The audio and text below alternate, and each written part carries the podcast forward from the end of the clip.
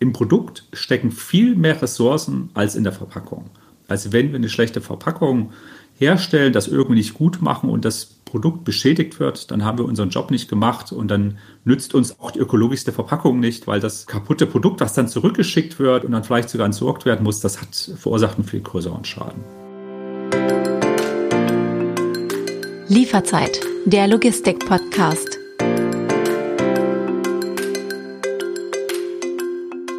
Willkommen bei Lieferzeit, der Logistik-Podcast. Mein Name ist David Siems, ich bin Journalist aus Hamburg und in jeder Folge spreche ich mit Expertinnen und Experten zu den wichtigsten Themen aus der Branche. Heute geht es um die Frage, wie nachhaltig sind eigentlich die Verpackungen in der Paketlogistikbranche? Ist die gewöhnliche Pappe, die wir alle kennen, bereits das Ende der Entwicklung oder welche Materialien werden in Zukunft vielleicht noch kommen? Mein heutiger Gast ist Sven Sengerlaub, der zum Thema Verpackungstechnik an der Hochschule München forscht und lehrt. Herr Sengerlaub, guten Morgen und willkommen bei Lieferzeit. Vorab die vielleicht ein bisschen ketzerisch anmutende Frage, aber warum brauchen wir überhaupt Verpackung für die Dinge, die wir täglich konsumieren? Guten Morgen. Die Frage, warum brauchen wir Verpackung, ist ganz wichtig und zentral für uns. Und es gibt mehrere Funktionen. Die eine ist ganz klar die Transportfähigkeit. Das heißt, wir wollen Produkte von A nach B transportieren, irgendwohin liefern lassen und die müssen irgendwo rein, damit die uns nicht auseinanderfallen, gerade wenn wir mehrere Sachen gleichzeitig bestellen. Dann kommt beim Transport, da kann es auch mal ein bisschen ruckeln. Das heißt, wir brauchen Schutz vor Stößen, Schwingungen. Ganz wichtig, dass die Ware nicht kaputt geht, weil die ja meistens auch recht wertvoll ist und auch beschädigt werden kann. Und wir schützen natürlich nicht nur vor Schwingungen, sondern eben auch vor Insekten, die dort eindringen können. Eventuell Wasser, wenn das Paket draußen steht. Oder denken Sie daran, wenn es mal schneit und der Bote äh, durch den Schnee läuft und das Produkt nass wird. Das wäre natürlich nicht so schön. Und das ist nun mal auch ein Teil der Welt. Wir müssen das Produkt vor Manipulation und vor Diebstahl schützen. Das heißt, der Kunde, die Kundin soll erkennen, wenn da irgendwas passiert ist, was nicht sein sollte. Jetzt hört das noch gar nicht auf. Jetzt gibt es noch ein paar mehr Funktionen, zum Beispiel die Information. Da geht es ganz klar um die Nachverfolgbarkeit, Rückverfolgbarkeit. Wo gehört was hin? Die Logistik soll effizient gestaltet werden und oft sind auch Handling-Hinweise dabei, Gefahrensymbole bei gefährlichen Stoffen, auch ganz wichtig. Dann beim Kunden, ganz entscheidender Punkt, Convenience. Die Verpackung soll leicht zu öffnen sein, angenehm sein und das Leben leichter machen. Und last but not least, aber doch für die Firmen von zentraler Bedeutung, es geht auch um das Thema Marketing. Eine Verpackung soll verkaufen, das ist der stumme Marktschreier und der stumme Verkäufer. Und sie soll also den Mageninhalt transportieren, den Wert des Produktes und natürlich auch das, was da drin so wichtig ist, nämlich das Produkt selbst repräsentieren. Sie haben schon ganz viele Punkte angesprochen. Ich bin schon fast versucht zu sagen, ähm, vielen Dank für Ihre Zeit und für das Gespräch. Das war unsere Folge mit Herrn Sängerlaub. Also wir können uns ja mal versuchen, ähm, so peu à peu nach und nach den einzelnen ähm, Bereichen äh, uns zu nähern. Von was für einer Menge an Verpackungen sprechen wir eigentlich allein in Deutschland ungefähr? Also wie viel, wie viel Müll fällt da an? Wie viel Verpackung läuft vielleicht auch gar nicht jetzt wieder in so einen Recycling-Kreislauf, sondern ähm, von was für einem Berg sprechen wir? Man verbraucht pro Person in Deutschland ungefähr 230 Kilogramm Verpackung pro Jahr. Das klingt schon mal relativ viel, aber nur ungefähr die Hälfte fällt beim privaten Endverbraucher an. Und schaut man sich die Statistiken ein bisschen genauer an, dann ist schon ein ziemlich großer Anteil davon Papier, Pappe, Karton, also ungefähr die Hälfte. Das ist schon relativ viel. Holz macht ungefähr 20 Prozent aus, also Paletten zum Beispiel. Und da haben wir schon fast 70 Prozent der Verpackung, die aus nachwachsenden Rohstoffen bestehen. Dann haben wir Kunststoff, das macht so ungefähr 20 Kilogramm aus, also 40 Kilogramm pro Person und Jahr. Und das sind natürlich die Fraktionen, die wir ganz stark diskutieren, weil die auch mit einer Umweltbelastung, Meeresverschmutzung und schwieriger Recycelbarkeit assoziiert sind. Aber von der Gesamtmasse macht das gar nicht so viel aus. Und der Rest, das entfällt dann schließlich auf das Glas und das Metall. Also Glas macht auch so um die 20 Prozent aus.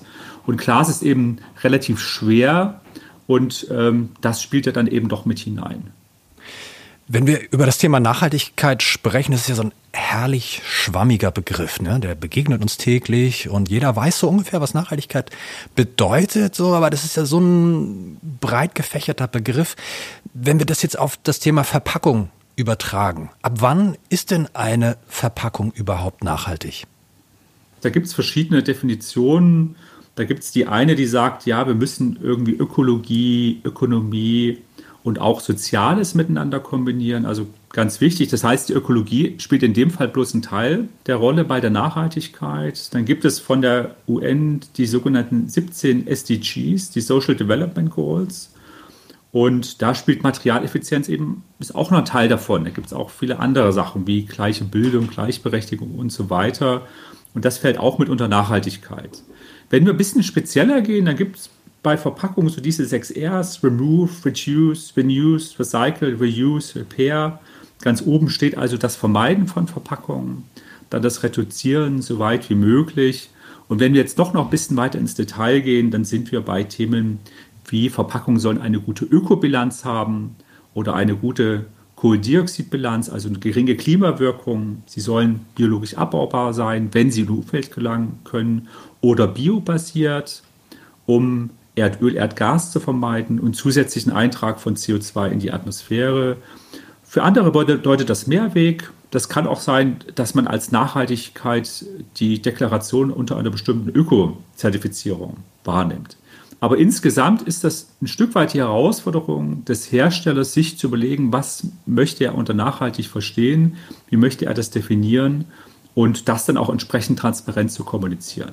Also insgesamt recht komplex und vielseitig. Sie haben das Thema EU-Richtlinien, ähm, Zertifizierung etc. angesprochen. Ähm, die Frage ist ja, sind wir in Deutschland ein Stück weit Vorreiter oder hinken wir hinterher beim Thema nachhaltige Verpackung? Also ich glaube, Deutschland ist gar nicht so schlecht, wenn man ähm, das einfach nüchtern betrachtet. Zum einen, das ist ein großer Vorteil in Deutschland, wir haben Entsorgungswege. Das heißt, der Müll wird bei uns, der Abfall wird bei uns irgendwie eingesammelt und dann entsprechend auch verwertet. Bei Verpackungen wird ein Teil, ein recht großer Teil sogar recycelt. Da haben wir also bei Papier, Pappe, Karton, also bei den faserbasierten Materialien Recyclingquoten, die bei 80 Prozent, nach anderen Zahlen sogar eher bis 90 Prozent liegen. Bei Glas und Metallen, ja, da liegen wir eigentlich auch über 80 Prozent. Der Gesetzgeber schreibt demnächst auch Quoten von 90 Prozent vor. Und bei den Kunststoffen sind wir ein bisschen schlechter. Da ist je nach Definition und Wahrnehmung liegt man da so beim Drittel bis ein bisschen mehr. Der Gesetzgeber möchte nach dem Verpackungsgesetz was bei uns gültig ist, dass Kunststoffe zu 63 Prozent recycelt werden. Also insgesamt gibt es noch ein bisschen was zu tun bei der Recycelbarkeit. Das heißt, wir sind nicht am Ende, aber wir sind eigentlich auch gar nicht so schlecht, wie es oft wahrgenommen wird. Ich weiß nicht, wie es Ihnen geht, aber Sie sind ja auch ein belesener Mensch, so wie ich Sie bislang kennengelernt habe. Sie lesen wahrscheinlich auch viel Literatur auf Englisch. Wenn ich äh, gerne mal ein englisches Buch lese, was ich sehr häufig tue, dann bestelle ich mir die im Ausland mitunter, weil vielleicht meine örtliche Buchhandlung, wo ich ganz nachhaltig immer zu Fuß hingehe, um mir dort das Buch zu kaufen, aber vielleicht ist es manchmal nicht lieferbar. Und dann ähm, bestelle ich es dann doch zum Beispiel bei eBay und dann kommt das äh, zum Beispiel aus UK, aus Großbritannien oder aus anderen Ländern. Und dann kommt das bei mir an und dann mache ich die Erfahrung, hm, das ist leider nicht in Pappe eingepackt, sondern in Plastik eingeschweißt oder in Plastik eingeklebt. Ähm, jetzt ist es so, viele Retailer im E-Commerce verschicken ihre Ware nach wie vor, also auch im Jahr 2022. Und ich spreche nicht nur von Büchern per Plastikumschlag. Das wirkt für mich als Laien natürlich überhaupt nicht nachhaltig. Ähm, warum glauben Sie, fällt das Umdenken auf Pappe oder alternative Materialien so vielen Händlern doch noch so schwer? Da muss eben wissen, die Kunststoffe, die haben ausgezeichnete Eigenschaften. Das heißt, die sind oft sehr dünn und haben eine Barriere gegen Wasserdampf und auch gegen Spritzwasser, was gerade bei Büchern eine ganz wichtige Rolle spielt. Auch Insekten könnten eventuell eine Rolle spielen, wenn man einen langen, weiten Transport hat. Aber vor allem ist die Herausforderung, diese Bücher vor Wasser zu schützen. Und ganz wichtig ist, und das darf man eigentlich nie vergessen, im Produkt stecken viel mehr Ressourcen als in der Verpackung. Also wenn wir eine schlechte Verpackung herstellen, das irgendwie nicht gut machen und das Produkt beschädigt wird, dann haben wir unseren Job nicht gemacht und dann nützt uns auch die ökologischste Verpackung nicht, weil das kaputte Produkt, das dann zurückgeschickt wird und wo es dann Retouren gibt und dann vielleicht sogar entsorgt werden muss, das hat verursacht einen viel größeren Schaden. Also Kunststoff hat sehr gute Eigenschaften. Was momentan gemacht wird bei Kunststoff in der Kritik ist, in meinen Augen etwas unberechtigt, ist dass Kunststoffe zunehmend durch Papier ersetzt werden. Dort arbeitet man recht viel mit Barriereschichten. also biobasierten Barrieren, die als Wasserdampfbarriere wirken sollen. Aber man muss dann ganz genau hinschauen, ob das so viel nachhaltiger ist, weil so ein Kunststoff ist doch recht dünn. Und vielleicht noch ein kleiner positiver Effekt von diesem eingeschweißten Buch. Bei dem Kunststoff handelt es sich oft um ein Monomaterial, was eigentlich gut recycelbar ist.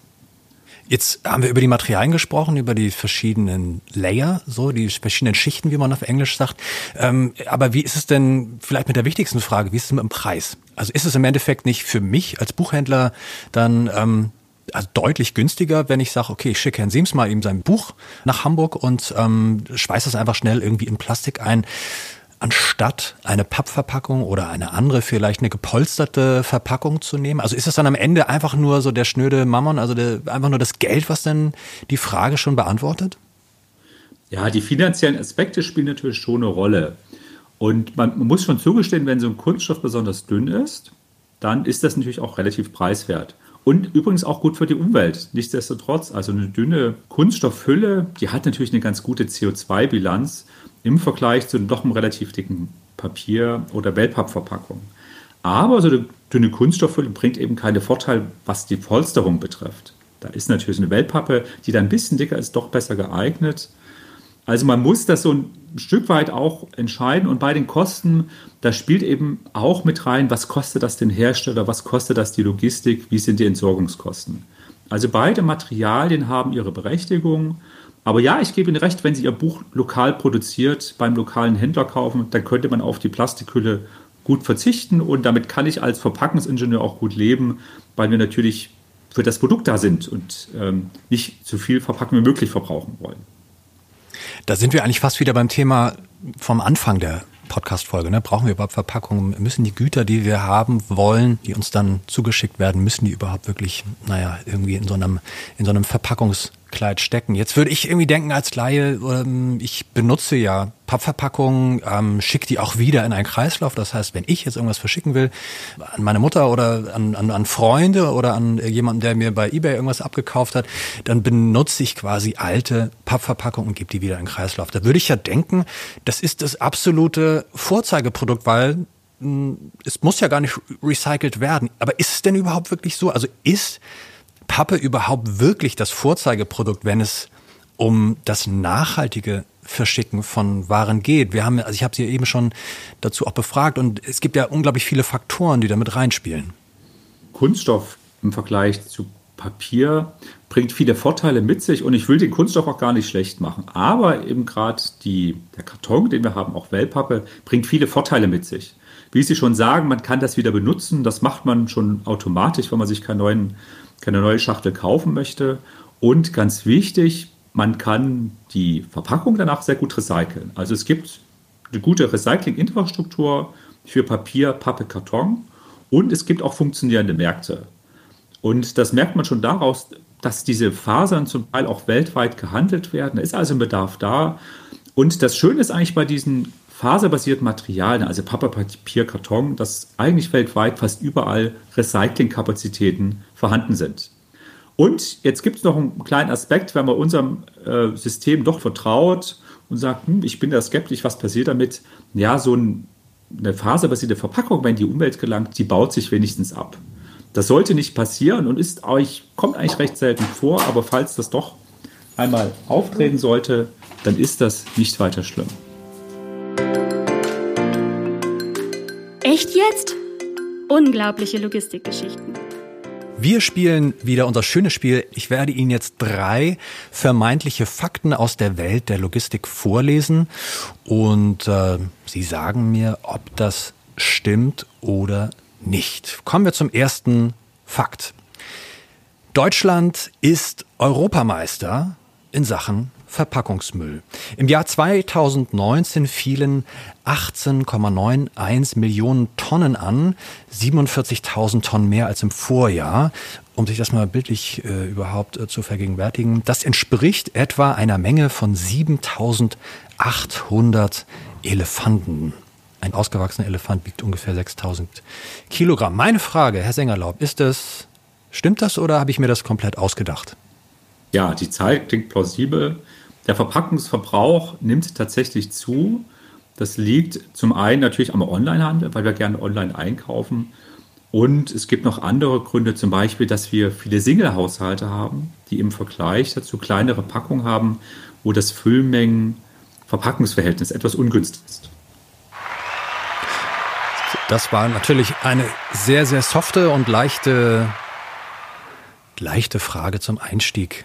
Ich wollte Sie auch jetzt nicht gleich vor die ganz harte Prüfung stellen. Kommen wir zum zweiten Punkt. Wir hatten, Sie hatten es vorhin einmal ganz kurz angerissen, und zwar Glas als Verpackung. Und jetzt kann man sich überlegen, okay, was ist denn, was ist denn so die beliebteste naja, das beliebteste Format vielleicht für Glas, klar, Flaschen, die wir täglich in der Hand haben, um etwas zu trinken, sei es jetzt irgendwie Mineralwasser oder eine Flasche Wein oder eine Flasche Bier.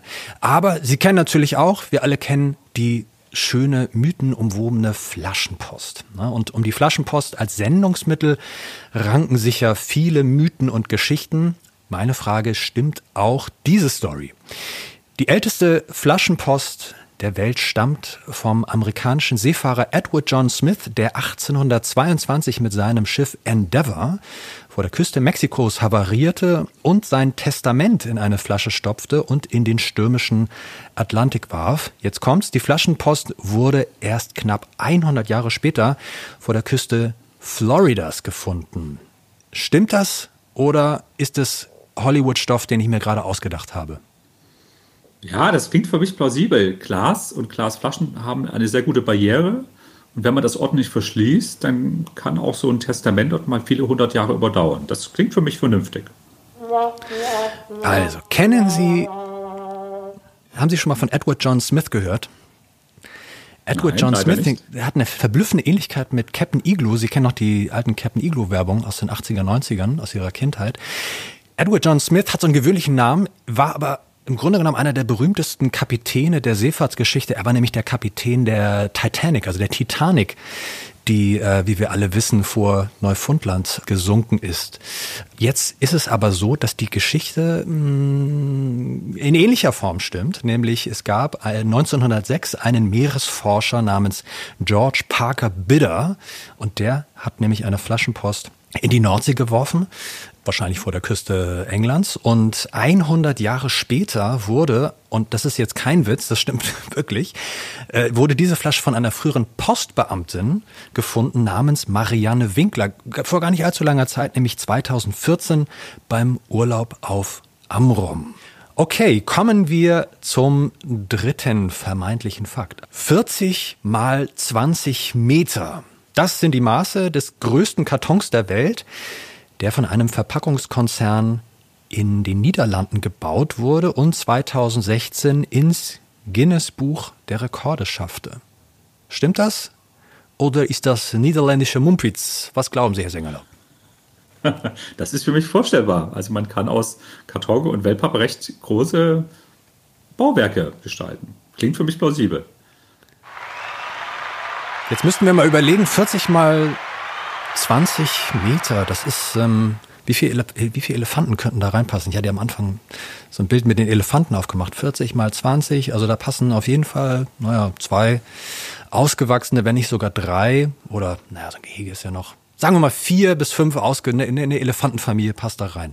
Ähm, Antwort ist richtig. Der Verpackungskonzern Smurfit Kappa hat ähm, diesen größten Karton der Welt tatsächlich gebaut 2016 und hat damit auch den Sprung ins Guinness-Buch der Rekorde geschafft. Ähm, jetzt habe ich aber die gute Nachricht, der, dieser, oder je nachdem, ob gut oder schlecht, dieser größte Karton der Welt, der wurde jetzt nicht verschickt. Das wäre natürlich dann auch interessant zu, ge gewesen zu schauen, ähm, an wen geht das Paket, was ist da überhaupt drin und übersteht dieser Karton überhaupt den Postweg. Herr Sengerlaub, vielen Dank. Sie haben zwei von drei Antworten richtig.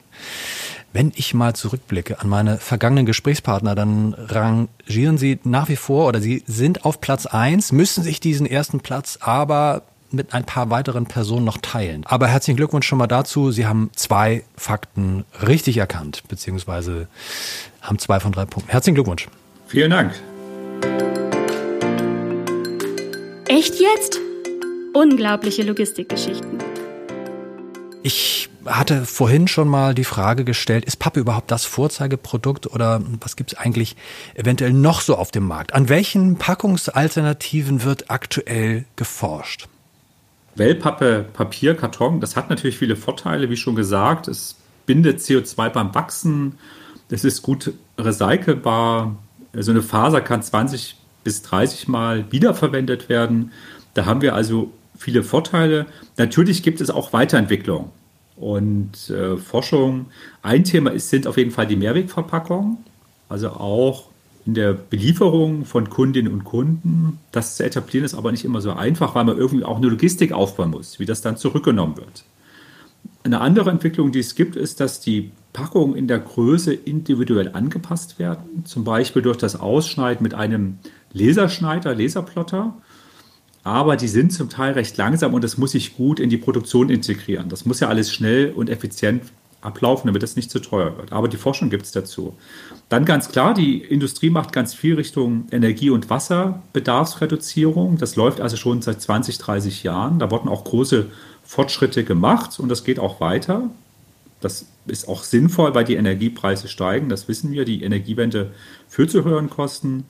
Alternativ wird dort an anderen Fasern geforscht. Also statt Holz wird an Einjahrespflanzen, Mehrjahrespflanzen geforscht.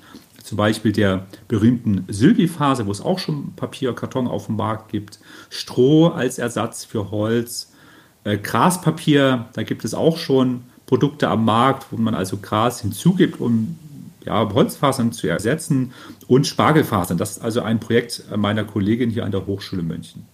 Aber da auch nochmal der Hinweis, das ist immer ganz wichtig, Papier besteht zu 80 Prozent aus Recyclingmaterial. Also der wichtigste Rohstoff wird auch in Zukunft noch die recycelte Faser sein und die wird in Zukunft vermehrt eben aus diesen anderen Pflanzen kommen. Nun hört es doch gar nicht auf. Es gibt noch viele andere Sachen. Also man arbeitet ganz stark an Beschichtungen, die biobasiert sind und die eben klassische Kunststoffe ersetzen sollen. Und da geht es um die große Diskussion der ähm, ja ein Stück weit auch der, ja, dass man versucht eben nachwachsende Rohstoffe zu nutzen statt Erdöl, Erdgas, weil Erdöl, Erdgas sind endliche Ressourcen und viel wichtiger, wenn man sie fördert und dann irgendwann verbrennt, dann steigt das CO2 in der Luft und da haben wir auch einen stärkeren Treibhauseffekt. Also beim Thema Spargel habe ich eben äh, wirklich aufgehorcht, wenn wir jetzt wissen, dass im Frühling beginnt wieder die Spargelzeit und dann weiß ich, wohin, äh, wohin das ganze Material oder der ganze, die ganzen Spargelreste eventuell fließen könnten. Ich gehe mal davon aus, dass diese ganzen Materialien, die Sie gerade genannt haben, auch auf dem Biomüll irgendwann landen könnten, also auch biologisch abbaubar sind. Wenn ich jetzt mal ganz platt nach der perfekten, nach Ihrer perfekten Vorstellung einer perfekten Verpackung fragen würde, was würden Sie mir dann antworten? Die perfekte Verpackung schützt das Produkt und hat eben gute ökologische Werte, also eine gute Ökobilanz oder CO2-Bilanz, je nachdem, was einem wichtig ist. Und eine perfekte Verpackung kann auch die sein, die man gar nicht braucht oder die ein Mehrwegsystem ist. Aber da muss man dazu sagen, Mehrweg ist nicht immer ökologisch günstiger. Da muss man also genauer hinschauen. Also muss man irgendwo ein Optimum finden. Und das ist von Produkt zu Produkt verschieden. Also je nach Produkt kann es unterschiedliche optimale, perfekte Verpackung geben. Wie so ein Beispiel für ähm, eine ver perfekte Verpackung aussehen kann oder wie man auch bestehende Verpackungen wieder in einen Recycling-Kreislauf geben kann, das habe ich mir angeschaut diese Woche in Berlin, am Mehringdamm in Berlin-Kreuzberg. Und zwar war ich dort in einem Hermes-Paketshop und habe mir ähm, die Reuse Box angeschaut, was es damit auf sich hat und wie Verpackung dort wieder in den Kreislauf gelangt. Das hören wir uns jetzt einmal an.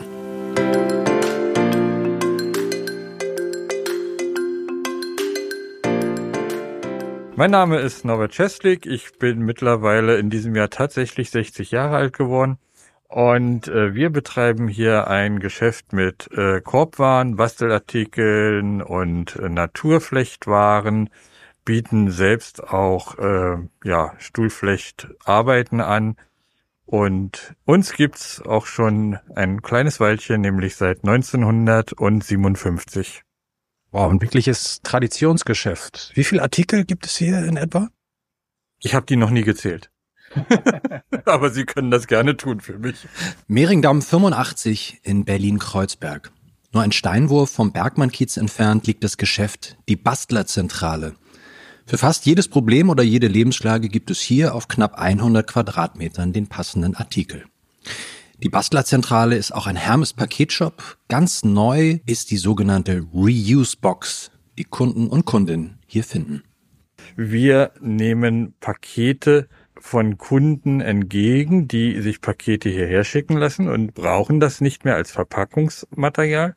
Das kann dann da hineinplatziert werden. Und im Gegenzug können andere Kunden sich da den Kartonagen aussuchen, die sie dann jetzt gerade benötigen.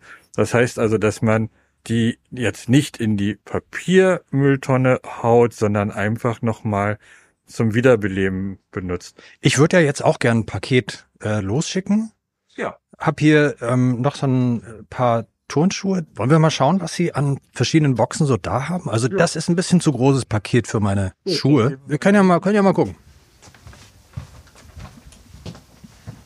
Aha. Hier kommen wir doch der Sache schon auf den Grund. Reuse Box steht da groß drauf und hier Ja.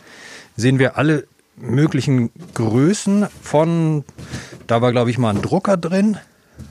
Ja, das, das ist zum Beispiel mal ein Drucker gewesen hier. Der ist auch besonders interessant, der Karton zum Beispiel.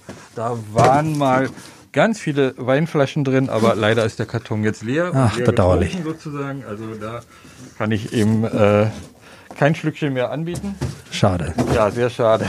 Und äh, hier gibt es dann eben auch die Möglichkeit, dann eben, wenn jetzt also zerbrechliche Artikel sind, dann gibt es also Füllmaterial, was äh, dann eben auch benutzt werden kann, ob es jetzt in Papierform oder eben als Luftpolsterfolie.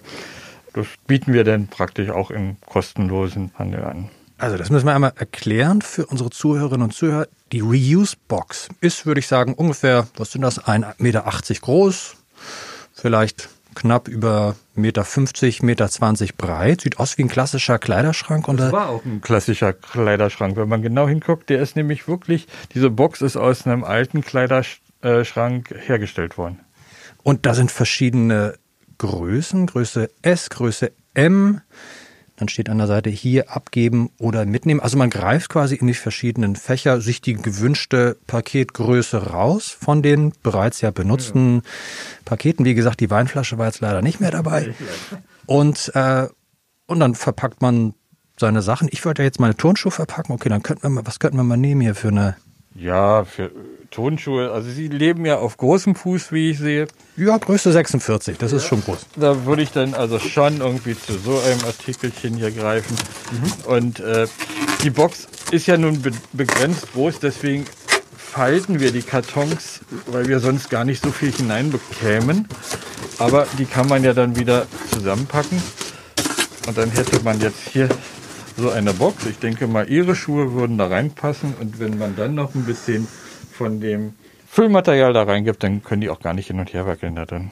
Ja, bei den Schuhen geht zum Glück nichts kaputt. Das machen wir. Können wir die einfach mal losschicken? Genau. Mit dem Karton. Wie oft kommt das vor, dass äh, Kunden reinkommen und ihr Altpapier hier entsorgen wollen? Ja, wir haben unsere Kunden gut erzogen. Die kommen also mit Altpapier, in dem also so, also mit irgendwelchem Müll recht selten, also eigentlich gar nicht. Also wir wissen schon, dass die ordentliche Kartonage uns bringen sollen. Wie wird denn das bislang angenommen bei der Kundschaft?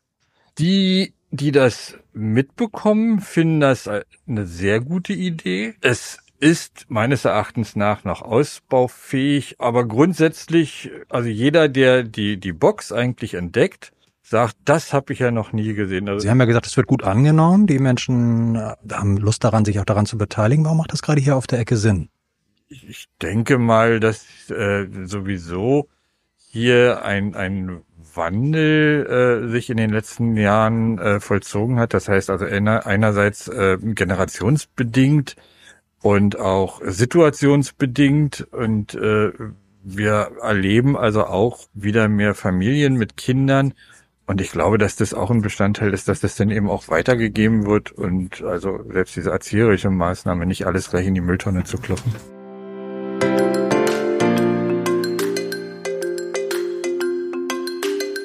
Innovative Lösungen haben ja meist ihren Preis. Wir sprachen schon drüber und ähm, Wenn es um die Zahlungsbereitschaft für nachhaltige Verpackungen geht, ähm, dann äh, ist das ja oft nur ein bisschen schwierig bei den Endkunden. Was kann man da tun, um vielleicht diese, diese Bereitschaft, diese Zahlungsbereitschaft noch ähm, ja, vielleicht ein bisschen zu aktivieren? Das Thema Zahlungsbereitschaft von Endkundinnen und Endkunden für Nachhaltigkeit ist tatsächlich ein kniffliges Thema, weil aus der Erfahrung heraus wissen wir, dass die Bereitschaft mehr zu zahlen doch recht begrenzt ist, auch wenn man das in Umfragen gern anders beantwortet. Was momentan gemacht wird, ist, dass man versucht, die Nachhaltigkeit gut zu vermarkten, also das auch darzustellen, dem Kunden, der Kundin zu erklären und das in das Konzept mit einzubauen. Also bei dem Graspapier kennen wir das oder bei dem Graskarton, man sieht die Fasern, man sieht das Gras und sieht, aha, da ist ja Nachhaltigkeit dabei. Es gibt auch verschiedene Polstermaterialien, zum Beispiel aus Stroh. Und Stroh hat ja doch nochmal einen eigenen Klang, durchaus auch einen eigenen Geruch, eine eigene Haptik. Das heißt, wir arbeiten hier mit den Sinnen des Konsumenten und dadurch wird auch das Verkaufserlebnis nochmal gesteigert. Und die Verpackung, die nachhaltige Verpackung gibt dem Produkt nochmal einen extra Wert. Das heißt, wir versuchen die Sinne anzusprechen. Also, wie ist der Geruch? Wie ist die Haptik? Wie ist der Klang? Das Aussehen? Geschmack eher nicht. Wir wollen die Verpackung ja nicht essen, aber zumindest die vier Hauptsinne, die wir nutzen können. Und dadurch steigt schon die Preisbereitschaft. Und wir wissen, das kennen wir aus der Erfahrung heraus, dass zum Beispiel ein Getränk in der Glasflasche als werthaltiger wahrgenommen wird als in einer Kunststoffflasche. Und gleiche Effekte müssen hier natürlich auch genutzt werden. Ganz wichtig ist auch, ähm, vielleicht, das ist eher so, ein, so eine gesamtwirtschaftliche Betrachtung. Man muss eben wissen, Umwelt, weniger umweltfreundliche Verpackungen werden zunehmend sanktioniert. Das heißt, die Energiepreise steigen, die Entsorgungskosten steigen, da werden auch bestimmte Sachen umgelegt.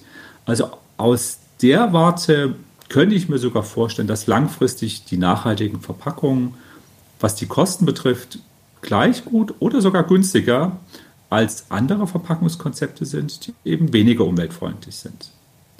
Jetzt hat das Ganze natürlich noch so einen, noch einen kleinen Nebeneffekt, den man beachten sollte. Wenn man das bewirbt, dann muss man darauf achten, dass man kein Greenwashing betreibt und sich auch solchen Vorwürfen nicht aussetzt. Also die Umweltgruppen sind dann doch recht schnell relativ kritisch. Das heißt, man sollte das dann auch gut kommunizieren, was man gemacht hat und warum man das als Nachhaltigkeit oder als nachhaltig empfindet. Sie sagten, Verpackungen sind auch Teil des Marketings. Ähm, ich bin oder ich war früher großer ja, Sneaker-Sammler, war ich noch nicht, aber schon hatte eine große Leidenschaft für Sneaker und da war eigentlich die Verpackung, nämlich der Schuhkarton, wenn jetzt ein Nike oder ein Adidas Schuh kam, der war im Grunde genommen Teil des Produkts. Und ich habe es auch erlebt, es gibt im Internet ganz viele diese, dieser berühmten Unboxing-Videos. Das gilt nicht nur für Sneaker, sondern für alle möglichen Artikel. Das heißt, da gibt es Videos, ähm, wo quasi ein, ein, eine Person einen Artikel auspackt, also unboxt und wo man schon das Gefühl hat, dass die Verpackung ein wesentlicher Bestandteil der Wertigkeit dieses Produkts ist. Das, das kommt jetzt nicht irgendwie in so einem, in so einem Rumpelkarton, sondern den E-Commerce-Händlern ist es sehr, sehr wichtig, etwas Hochwertiges, Qualitatives, optisch Ansprechendes da auch mitzugeben. Also, worauf will ich hinaus? Könnte man das vielleicht so als Appell auch an den E-Commerce richten, zu sagen, Mensch, ja, Verpackung ist Teil des Marketings und Verpackung ist im Grunde genommen dieser erste Eindruck, den die Kunden dann auch haben, wenn sie ihr Produkt in den Händen halten. Aber versucht doch die, äh, diesen, diesen Step zu machen, gerade dieses Produkt, was so wichtig ist für das Marketing, gerade das nachhaltiger und vielleicht in einer ökologisch klimafreundlichen Verpackung auch zu gestalten. Kann man das vielleicht so als Appell formulieren? Ja, auf jeden Fall. Also man muss den Kunden ansprechen, das kommunizieren, die Verpackung muss in, oder sollte in das gesamte Marketingkonzept integriert werden, weil wir wissen, viele Verkaufsentscheidungen, 70 Prozent laufen unbewusst ab und da spielt die Verpackung eine große Rolle. Und durch die Gesamtintegration wird der Kunde, die Kundin auch eher mal eine nachhaltige Verpackung annehmen. Und das kann eben auch eine Mehrwegverpackung sein und das kann eben auch mal ein Produkt sein, das weniger stark verpackt ist, wenn das entsprechend gut kommuniziert wird. Ich muss ganz zum Schluss nochmal auf ein Interview, das Sie der Süddeutschen Zeitung gegeben haben, noch einmal eingehen. Da wurden, da wurden Sie nämlich gefragt, ob Sie sich grundsätzlich in der Lebensmittelindustrie, also im Supermarkt, eine Zukunft komplett äh, verpackungsfrei vorstellen könnten. Da sagten Sie, nee, das ist können Sie nicht vorstellen, das ist auch gar nicht so erstrebenswert. Jetzt könnte ich ja sagen, was ist denn so mit den, diesen unverpackt Läden? Ist das nicht trotzdem ein Modell für die Zukunft? Ja, auf jeden Fall. Also die Unverpacktläden haben natürlich ihre Berechtigung. Aber wenn wir ehrlich sind und dort mal reingehen, dann sieht man schon, dass die Produktauswahl etwas eingeschränkt ist. Also bei verpackten Produkten gibt es einfach viel mehr, gerade was Lebensmittel betrifft, weil Lebensmittel verderben können, die können verschimmeln, die können oxidieren, die können austrocknen. Und das kriegt man mit einer guten Verpackung gut hin. Und das kennt man von der guten alten Dose, von der guten alten Suppendose man kann Produkte auch in der Verpackung sterilisieren und dadurch sind sie lange haltbar. Und dass das sinnvoll ist, das wissen wir jetzt durchaus durch die schlimmen Krisen, die die Welt gerade erfährt. Und auch der Klimawandel wird sicherlich auch mal zu Ernteausfällen führen. Das heißt, langhaltbare Produkte, eben dann oft auch verpackte Produkte, sind deshalb auch sinnvoll. Nichtsdestotrotz, Unverpacktläden haben natürlich ihre Berechtigung.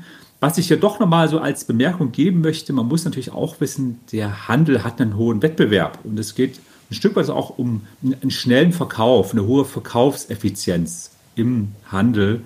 Und ja, da spielt dann doch die Ökonomie etwas mit hinein in diese Diskussion. Wenn wir in die Zukunft schauen, 10 bis 15 Jahre, was glauben Sie, in welche Richtung wird sich das Thema Verpackung entwickeln? Wird das alles so bleiben, wie es jetzt ist? Werden die Verpackungen umweltfreundlicher, nachhaltiger eher zum Klimaschutz beitragen? Oder fangen wir doch an, die Keller mit, mit Büchsen zu horten und äh, dort zu sammeln. Was, was glauben Sie? Also wir haben ja schon länger einen Trend zu mehr Nachhaltigkeit, das heißt der Reduzierung von Energieverbrauch, von Wasserverbrauch. Das wird weitergehen. Man wird also weiter optimieren. Das sind Sachen, die sieht man nicht so, aber die werden natürlich besser. Dann glaube ich durchaus, dass das Thema Mehrweg, Wiederverwendbarkeit auch an Bedeutung zunehmen wird, dass man da Konzepte etablieren wird.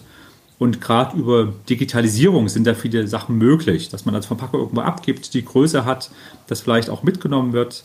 Solche Dinge werden kommen. Ich weiß auch, dass die, die Händler, die machen sehr viel auch hinsichtlich Logistikkettenoptimierung, also Nutzung von Elektrofahrzeugen, Elektrofahrräder, Fahrräder. Das wird sehr oft gemacht. Das wird weitergehen. Und ja, auf der Rohstoffseite wird man mehr alternative Fasern verwenden für Papier, Pappe, Karton und bei dem Kunststoff wird man die Recycelbarkeit weitertreiben. Also da wird recht viel passieren, vielleicht nicht immer so offensichtlich, aber den Hinweis möchte ich auch noch geben, wir werden damit das Klima nicht retten. Das macht also, Verpackung macht zwei bis drei Prozent aus. Das klingt erstmal wenig, ist aber doch relativ viel, wenn wir bedenken, dass die Europäische Gemeinschaft in 2050 klimaneutral sein möchte. Da haben wir also doch noch einiges zu tun.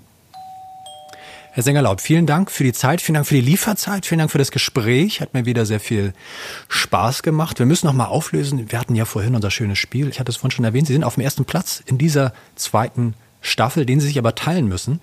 Die gute Nachricht ist, ich werde Ihnen in einer ähm, sehr klimafreundlichen und ökologischen äh, Verpackung Ihren Preis zukommen lassen. Und ich hoffe, dass Sie diesen Preis auch äh, genießen werden. Ich werde Ihnen jetzt noch nicht verraten, was es ist um die Spannung etwas hochzuhalten. Ich hoffe, Ihnen hat das Gespräch auch gefallen. Also vielen Dank dafür.